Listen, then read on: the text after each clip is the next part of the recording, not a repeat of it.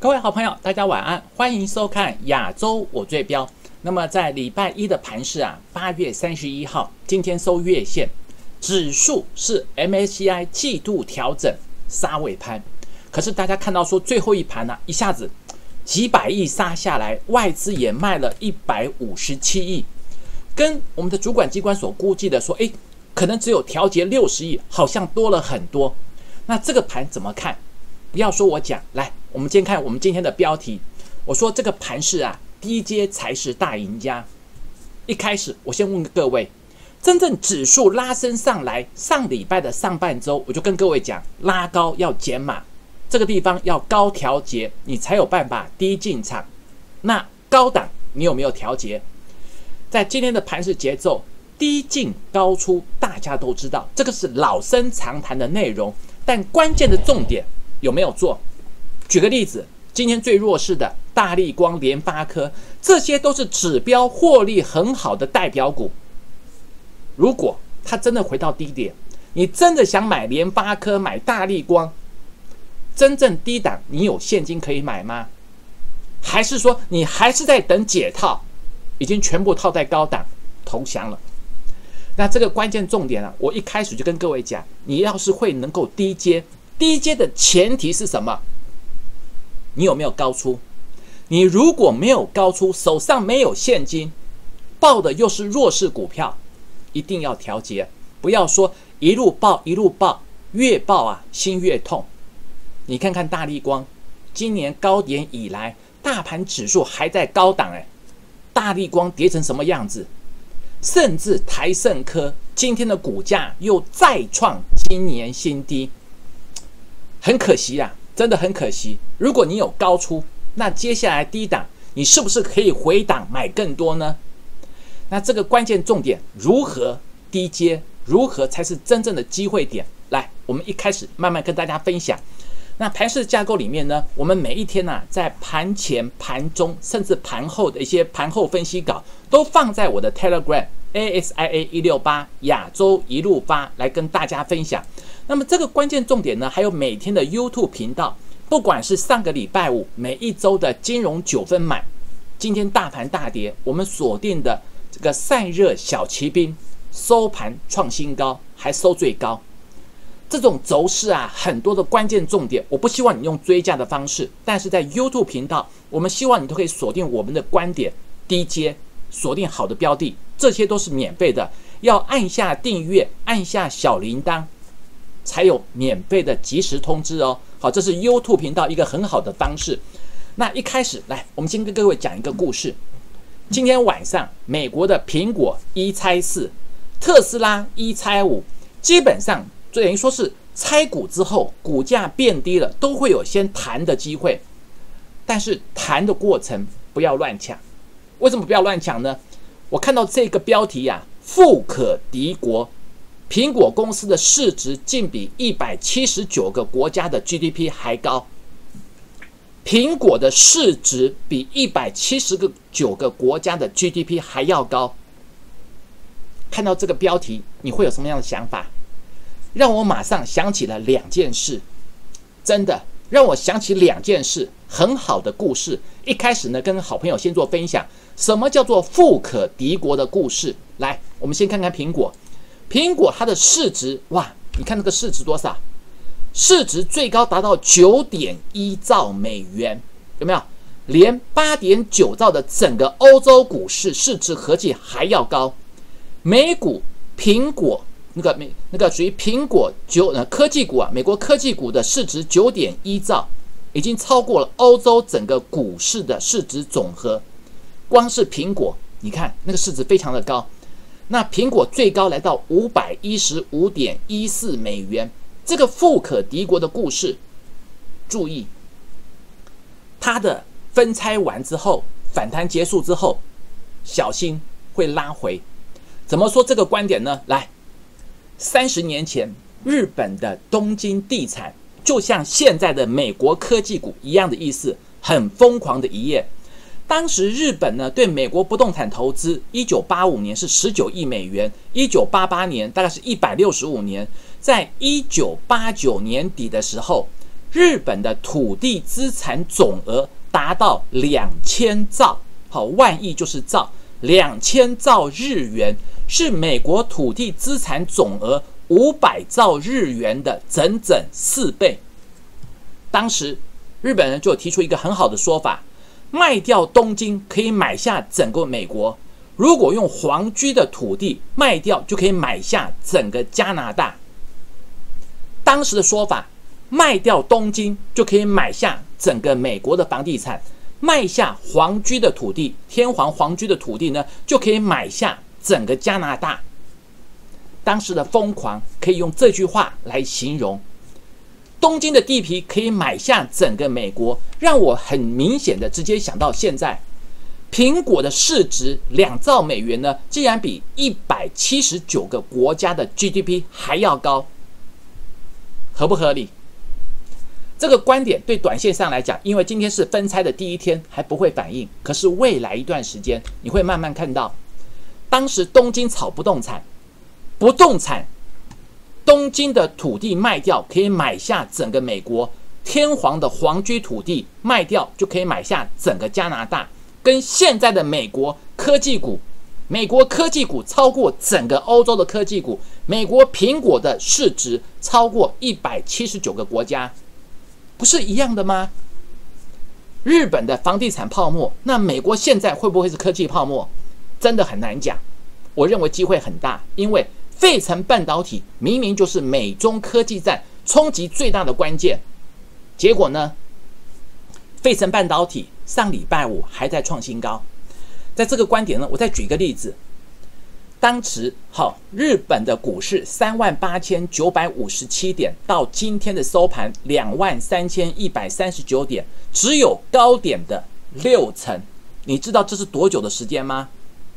一九七九到二零一二零二零年，这个是三十年，三十年的股市表现只有高档的六成还不到。那还有个例子，宏达电。宏达电二零一一年最巅峰的时候有没有？四月二十八号、二十九号创下一千三百块的高价，市值达到一点零六兆。当时呢，排名超过红海，仅次于台积电的市值。那当初就有讲一个例子：如果一千三百块卖掉宏达电，可以买下 Sony，Sony 整个市值还不到一兆，可以买下 Sony。买下 Sony 的营收呢，对台湾的 GDP 可以增加百分之十。可惜当时没有卖掉宏达电，去买回 Sony，不然台湾的 GDP 呢比现在更好更好。反而你回过头来，当时有没有二零一一年的一千三百块的宏达电，一千三百块的宏达电，现在三十块一。那个天差地远，真的也差太多太多了吧？那么一开始先把这个富可敌国的故事啊，让我马上想到日本东京的房地产泡沫，还有宏达电一千三百块的泡沫。当时呢，都讲的是市值获利都是最好的时候。那这个关键重点来，你看看到今天为止啊，大陆的军演已经告一个段落了。好，美舰闯南海，大陆跟监呢警告要驱离，相对的。大陆频频频的军演秀肌肉，自夸敌人无处可逃。最关键的重点，你看南海军演的尾声呢，美国四个四机呢密集的在做侦查。美国跟中国不断的，不管是贸易、科技，再到军事上的摩擦，大家最怕的就是蔡总统所说的擦枪走火。这种擦枪走火，大家比较不能了解的。开放美猪美牛，那么开放美猪美牛对台湾两百亿的养猪产业，恐怕会形成崩盘。市场上也跟大家讲说，会有一个百亿的一个属于养猪的基金，好来稳定市场。一个关键重点，美猪的成本进口到台湾每一公斤三十到四十元，台湾猪的成本养殖成本每一公斤六十元。好不容易才从口蹄疫二十年的一个经历呀，把它提炼过来。可是口蹄疫已经过了，可以开放出口了。现在美猪开放进口，有没有？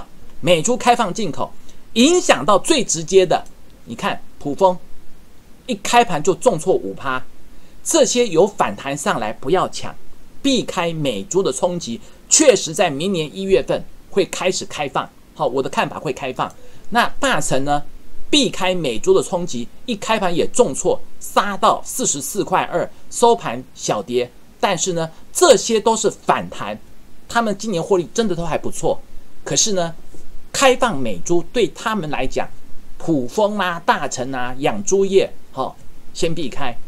因为在这个时间点，来一个关键点，为什么我们又要买武器，又要去买美国的猪？我们今年呐推动参与联合国案有三项主要的需求诉求。那么，联合国大会九月十五号总部开会，在九月二十二、二十六，好，九月二十二至二十六，还有二十九号要举行，这要属于联大的总辩论。这个地方，我们国家要参加推动今年的参与联合国案，是这个因素，美国会不会挺我们？这些都是在政治面上台海很关键的时刻点，好，这个都可以密切来注意。那最重要的，美国的资金面，美国的资金面呢？川普有意签署一点三兆美元，好，一点三兆美元大概是三十八兆新台币。这个纾困案可是民民主党认为是多少？二点二兆美元是底线。这样子讲，好像还是瞧不拢。九月中旬，国会要开会了，到底有没有机会过关？现在呢，佩洛西嫌说三十八兆、一点三兆美元呐，纾困太少，川普就反呛，想要钱去救民主党州吗？讲白一点，这个钱怎么可能会单独只分配到民主民主党的州？这个说法都是政治口水啦。但是一件事情，如果两边瞧不拢，纾困案会不会过关？不会。好，这是最直接的关键。那市场上一个关键点，如果拜登上台，民主党的拜登上台，中美关系会有转机的机会吗？我认为没机会。最大最大的关键是，美国打中国的政策方向是朝野的共识，不是只是共那个共和党或者是单独民主党，不是，他们是朝野的共识。还有一个最重要的因素。什么因素？我们上礼拜跟大家讲，过去这二十年来，美国跟中国的贸易逆差，每一年呐被大陆赚走了两千亿、三千亿，甚至到二零一八年贸易战最高的时候，贸易战前一年最高的时候，四千一百九十亿，一年被大陆大陆赚走。两千亿、三千亿、四千亿，哪一个国家受得了？再搞下去呀，大陆以后变成美国的最大债权国，是不是大陆来接收美国？所以不管是川普也好，拜登也好，一定会打中，这个方向不会改变。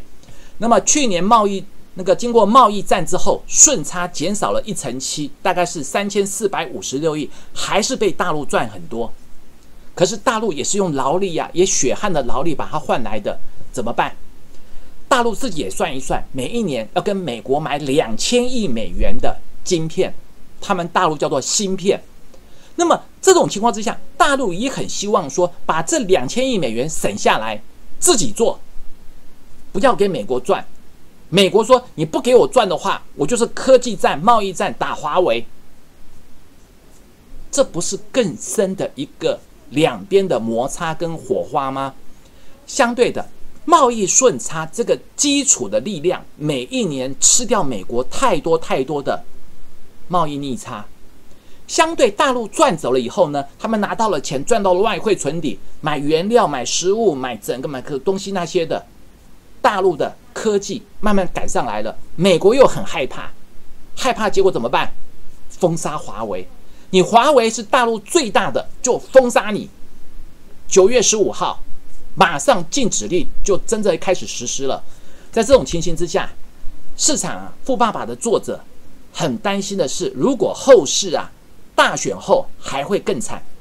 刚才有看到有好朋友在问，为什么会更惨？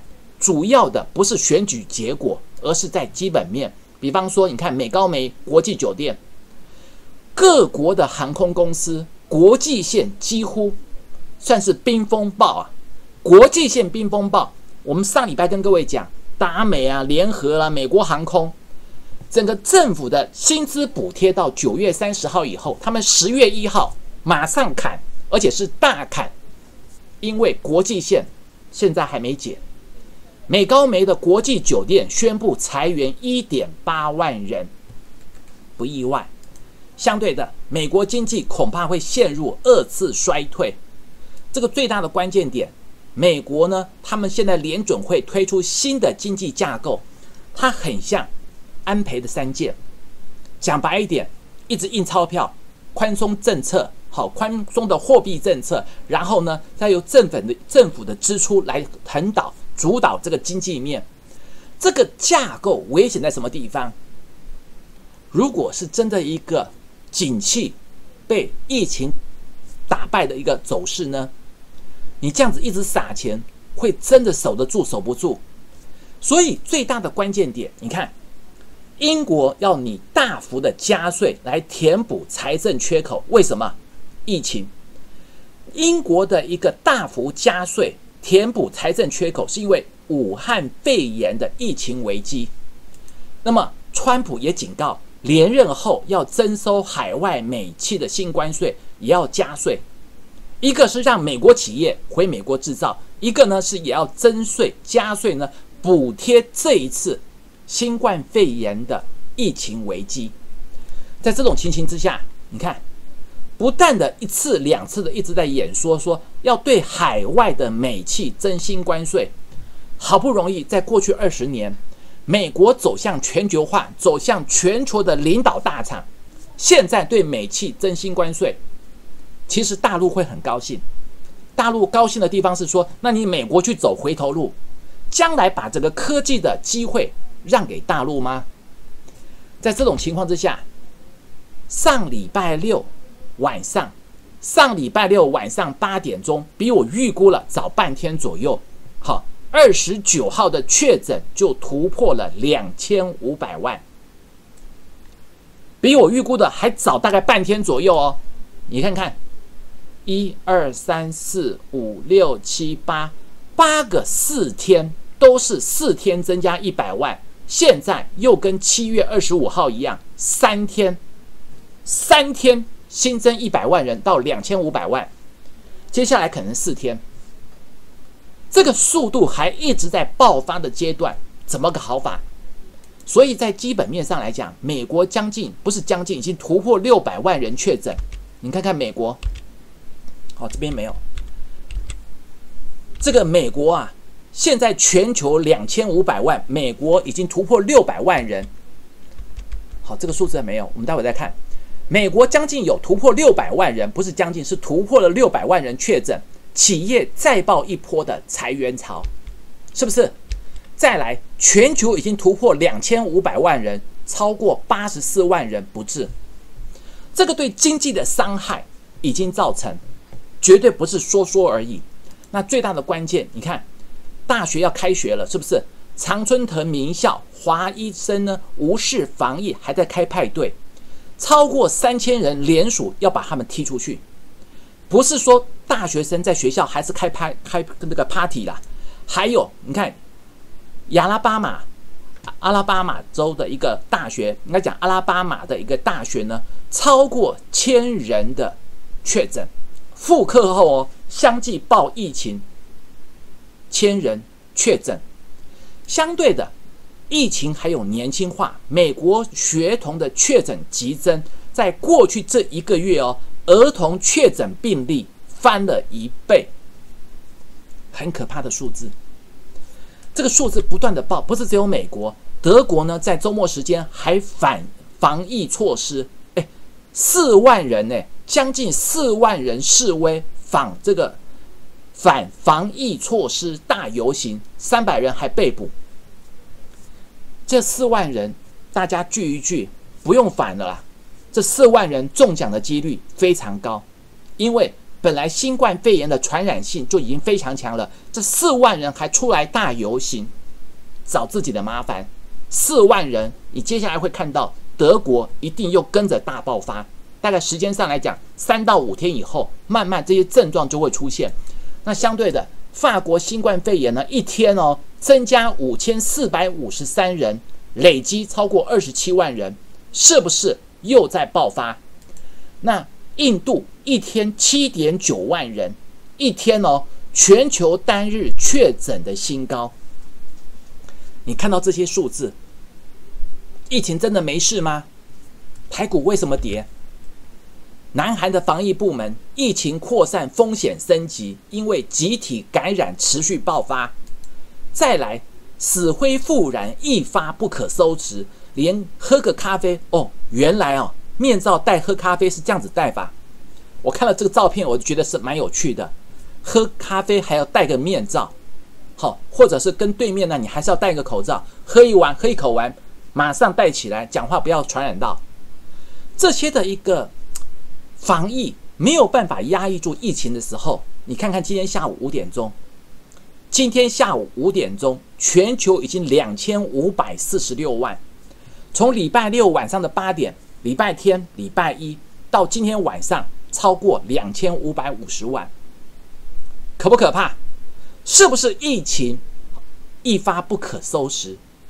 在这种情形持续爆发之下，美国的 FDA 食品及药物管理局啊，说宁愿绕过正常程序，尽快核准疫苗，最快最快二期三期一起做。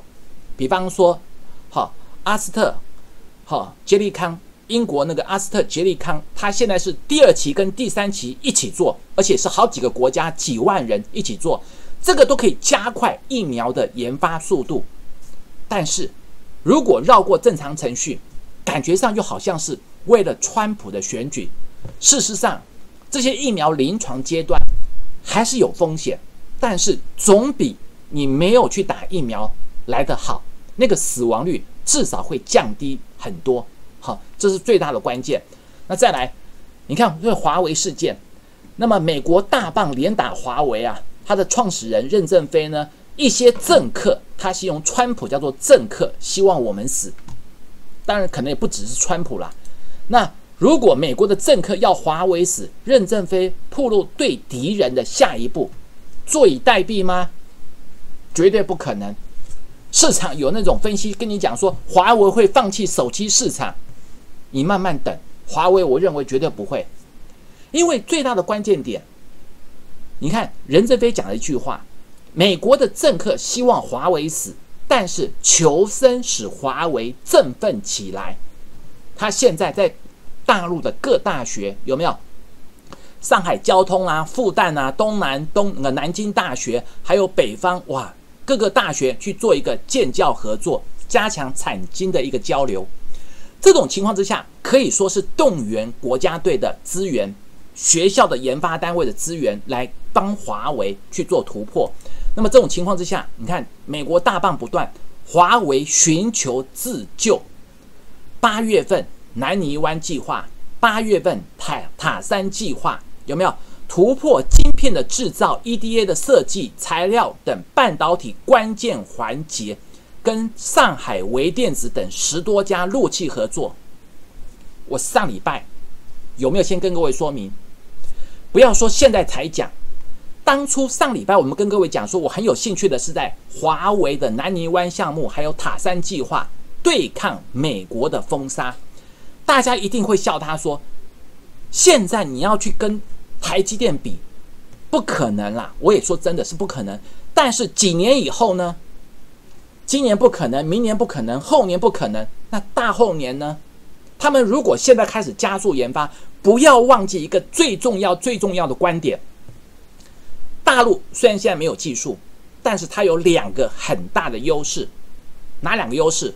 资金，再来人才。这个人才甚至还包含了还有一个国家的内部需求市场。美国你有技术，但是呢，你对大陆不友善，不给大陆，那我问你。你是不是也相对了失去半导体大陆市场这一块的将来的机会呢？所以未来不管是今年、明年，华为这些都没有机会。可是你会发现，明年后年以后，明后年以后，华为如果把大陆的国家队也带起来的话，损失最大的是谁？是美国。美国有最好的技术，甚至有最好掌握大陆市场的机会，自己放弃了，自己给大陆一个机会点。你摆明了就不给华为嘛？为什么不给华为？换个角度想，他要保护苹果啊。因为华为的手机做的技术越来越好的时候，五 G 的专利又比苹果还多的时候，五 G 手机真的开跑，你想想看，会是华为的天下还是苹果的天下？它很可能也是保护苹果做这些动作，但是这样子的话呢，是闭门造车啊。欧美或者是大陆以外的市场是苹果的天下，可是接下来呢，大陆的市场，光是大陆自己本身的市场，华为将来掌握的机会非常大。所以我刚刚讲，现在技术上美国优势，大陆是远远落后，可是接下来的人才、资金，甚至内部需求，大陆的需求。未来这三点，尤其是市场这一块，美国会丧失掉。那这个关键重点，南泥湾项目跟塔山计划，市场上认为说，哇，现在都还是认为大陆不可能，甚至还在嘲笑华为一件事情。塔山计划我说过，它做四十五纳米，哎，四十五纳米是台积电十三年前的技术，哎，可是有一件事情，大陆的微影技术呢，是从九十纳米，它今年要提升到四十五纳米。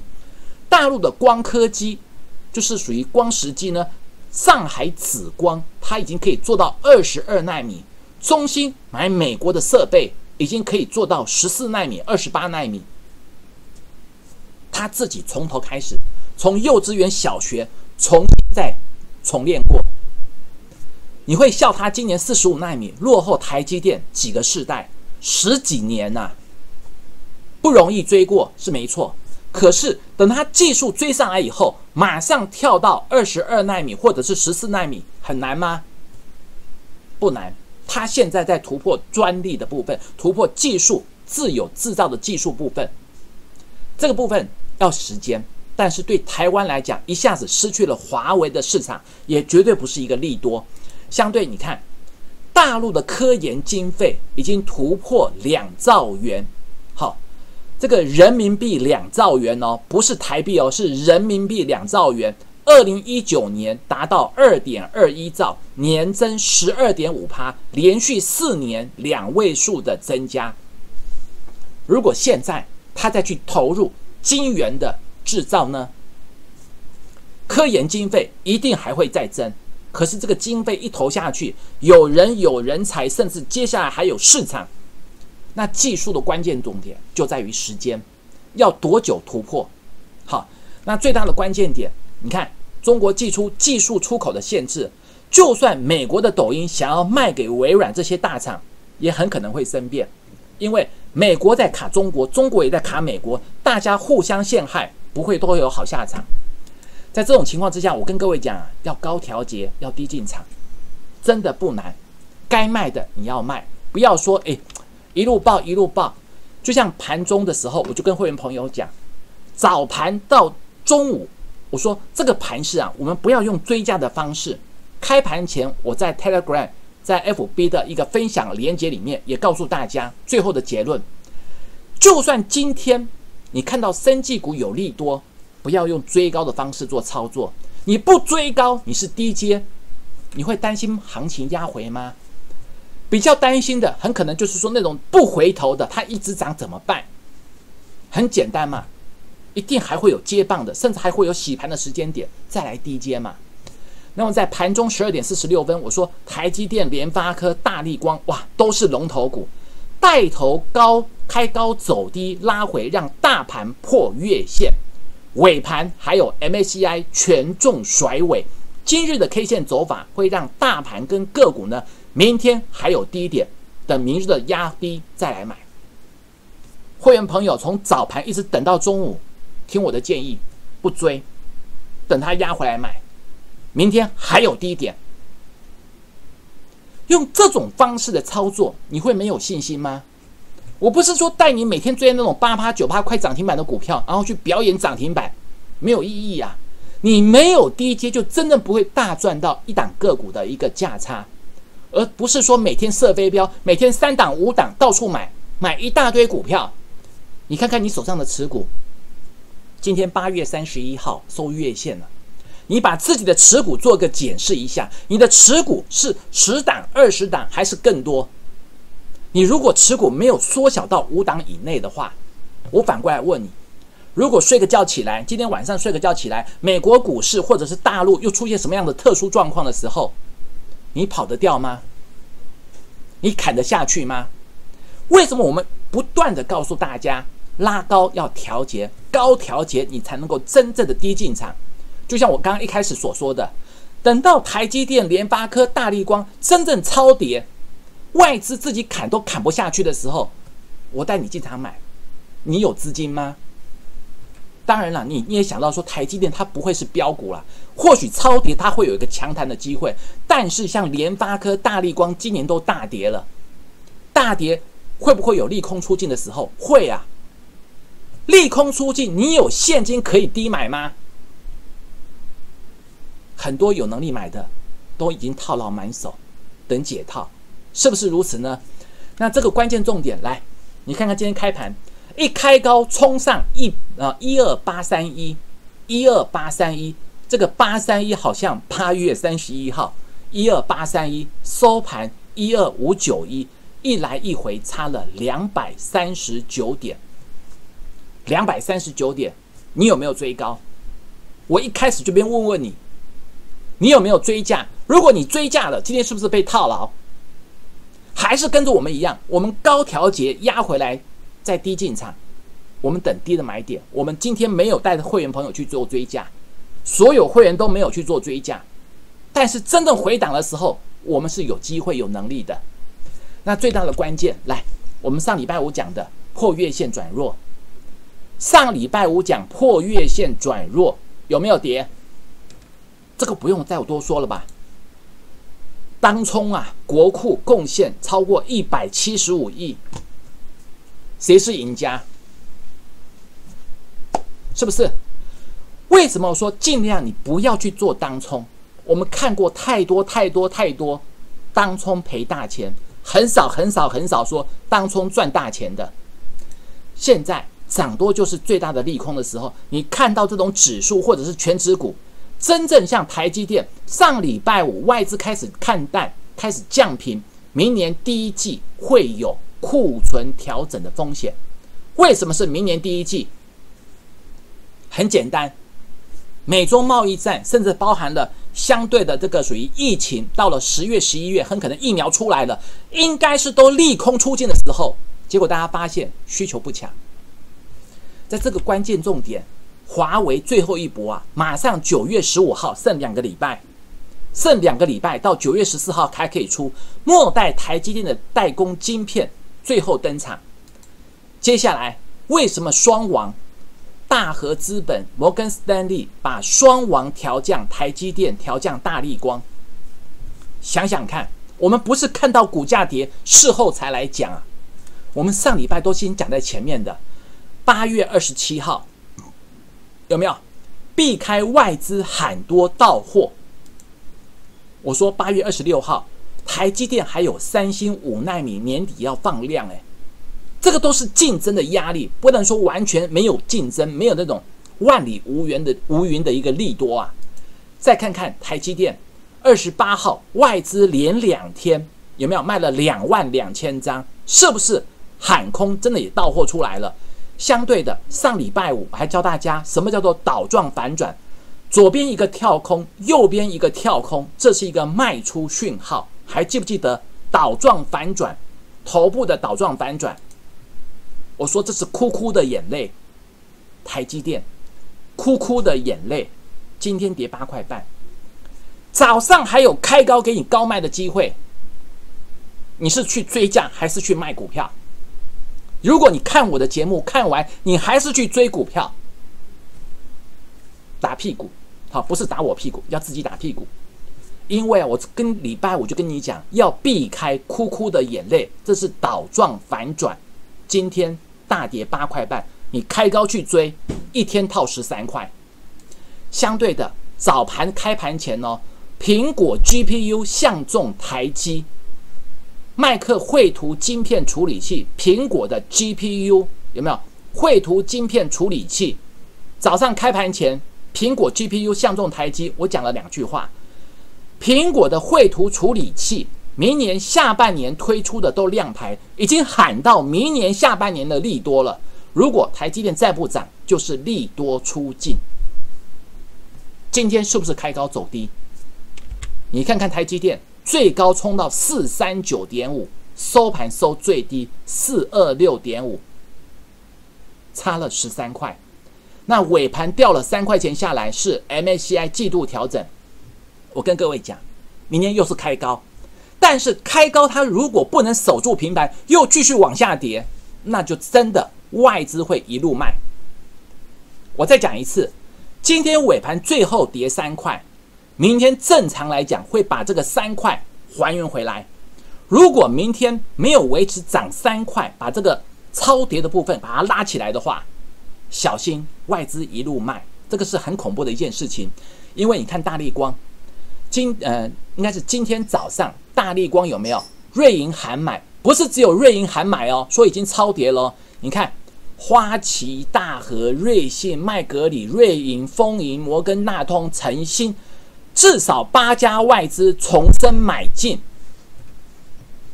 收完盘，你看到一个事实，又在骗笑诶。什么叫骗笑？诶？不是重生买进吗？为什么大力光开盘三四七零，收盘三三八五，马上追高的现套八十五块？那不是骗笑诶吗？外资的报告，外资投资人自己都不看，在台湾媒体公布出来骗台湾散户吗？最可惜的不是只有今天跌啊！你看看大力光，从今年。一月份的五二一零跌到今天的三三八五，有没有？大力光跌到今天的三三八五，今年高点回档下来，跌了多少？当初在这个位置点跌破六条均线，我就请大家注意哦，它是空头排列，空头排列以后，你看到今天三三八五，从高档回跌下来一千八百二十五块。台湾获利最好的股王跌了一千八百二十五块，跌了三成。你说大盘指数守得住吗？我这样讲你就听懂了吧？更何况更弱势的台盛科，从一六六点五跌到今天的一零三，收盘创今年新低。空头排列一路往下破低点，还在破低点。台盛科从一六六点五跌了六十三块半下来，有没有跌了快四成，还在破底？你说八寸金元好吗？八寸金元不好，你看看今天媒体给你喊的三高价股，有没有？千金热退烧，三高价股请战，外资喊翔硕，喊伟影，喊雅德克，结果收完盘我们解释一遍，翔硕今天 M M A C I。新增成分股既然尾盘两千两百四十八张杀出，追高的现套七十块，尾影今天开高盘开高请战，结果收盘呢收最低，开高走低现套四十三块，十张四十三万，甚至包含雅德克开盘开高盘七百一十八，最高七百一十八，收盘六百五十一，差一块收最低。马上追高现套六十七块，超过一成，是不是？跟今天收盘价来比的话，超过一成。外资什么三大外资请战，结果通通开高走低，这对吗？不对吧？再来上银接到哦，既然看到下一季，我跟各位讲过很多次，上银的本益比太高，今天呢开高走低。追高现套十五块，收盘是跌十二块，追高现套十五块。现在这个价格本一比还是太高，太多了。八寸金元台盛科破底，八寸金元好到明年，世界先进，结果很多冲上去，收盘翻黑，追高现套三块，怎么会这样？今天很多很多的利多股票都是开高走低，为什么？为什么外资今天卖了一百五十七亿？光是八月份卖了六百二十五亿，为什么？你好好想一想，很多的因素都可以解释。那甚至呢，上礼拜五联发科跟美国申请，可能也怕说美企会当尿杯啊，去去告告密，告说联发科是不是有出货给华为？所以呢，联发科自己向美国申请这个许可证，上礼拜五反弹，今天又压回。为什么压回？很简单。如果申请许可证，它就可以过关的话，那华为的封杀令就不用封杀了，对不对？这个逻辑很简单嘛。如果申请让它过关的话，那封杀令就失去意义了嘛。相对，你看联发科今天开高走低，有没有收盘大跌十八块，避开外资的高调节，甚至包含玉金光今天开高走低，有没有开高去追，马上套了三十八块，收盘收最低。我上礼拜有没有跟大家讲，是不是破颈线要避开？我都是讲在前面呐。语重心长，你回头看一看，八月二十六号的大力光跌四十块，我说法人今年大卖了两百七十九亿。二十七号跌七十五块，二十八号跌四十块，今天再跌三十五块，连跌四天，谁受得了？外资自己都在喊啊，外资自己都在跑啊。相对的，南电。颈线还没有破的时候，我就提醒大家小心破颈线。结果从八月二十六号以后，二七、二八到今天三十一号，连三天下跌，三天跌了十块半，一下子跌多了，又要想反弹。反弹不要乱抢，反弹是给你高出，不是给你抢的。那四星 KY 更明显，四星 KY 呢，二十七号跌二十二，二十八号跌二十一，今天跌二十六。你看一看，三天跌了六十九块，十张六十九万。今天收盘剩五百二十七，差多少？是不是？那台表科呢？连跌三天，甚至包含星象连跌三天。金象店礼拜五还跟各位提醒，五十一块的颈线不要跌破。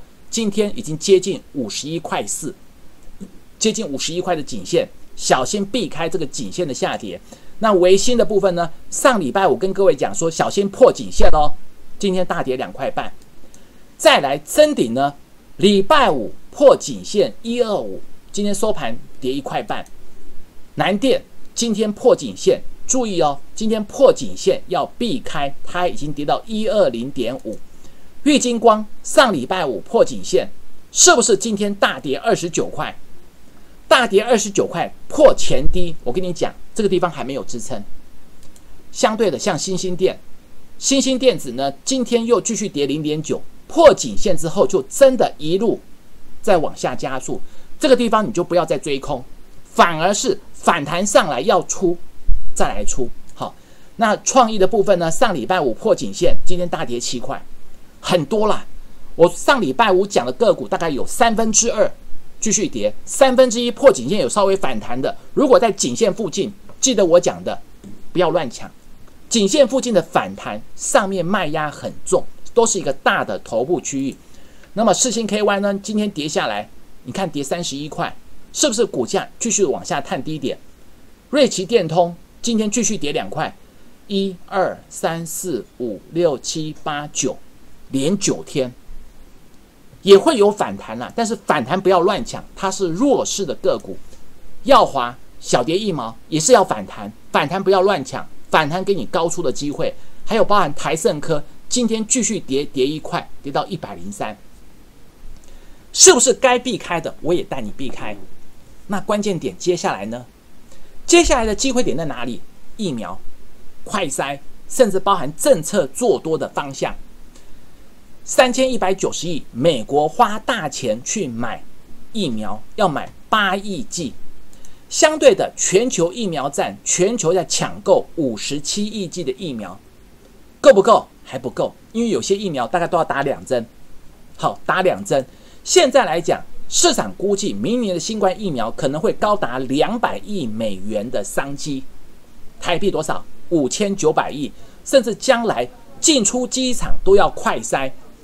核酸检测的快筛，这个市值潜力高达一百一十七亿美元，台币三千五百亿，有没有机会？都有机会。那疫苗国家队呢？礼拜五你买不到，礼拜一跌下来了，你敢买吗？你又怕怕了。第一时间你有没有我的资讯？第一时间要买还是要卖？你知道吗？你不知道。既然是疫苗国家队，现在都还没有正式公布出来，你觉得结束了吗？当然没有嘛。那跌下来该买不是卖，对吧？这个国内的疫苗国家队，其实大概都心里有个底，很多好朋友也都知道。但是最重要的还没走完，那有压回，我说低阶你才是大赢家。这个观念，就像我一开始跟各位讲，最弱势的联发科、大力光。真正大跌下来，总会见底吧？问题是你熬得到那个见底的时间吗？还是说你到时候真的最低点，你可能会被停损，你抱不住，忍不受不了了。那种心里面的煎熬，那种需要专业来克服。很简单，高卖，你甚至有还没有落底之前，你可以先反弹就做调节，至少先减码吧。有一张的那没话说，你可能就是先卖。两张以上的，你可不可以先卖一张，卖一张，卖一张，先减码，减码之后，你低档就有现金可以真正再去低档低接。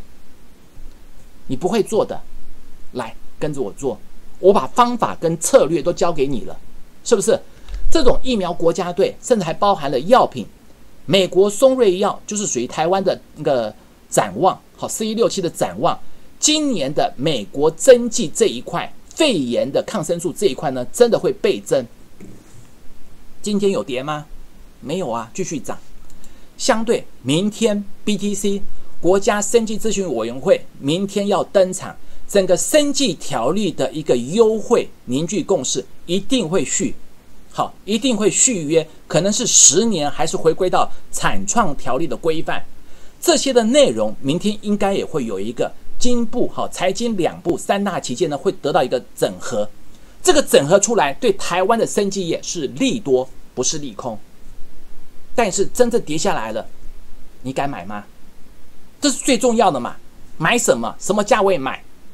不是射飞镖啊！你不是巴菲特可以一直往下买，一直往下买，你没有这个能力。所以在操作的节奏上，为什么告诉大家要高调节、低进场？你才有能力瞄准下一波的潜力个股。九月份马上要进入关键的精彩时刻了。今天跌一百三十七点，高档下来跌了两百三十九点，小 case 啦。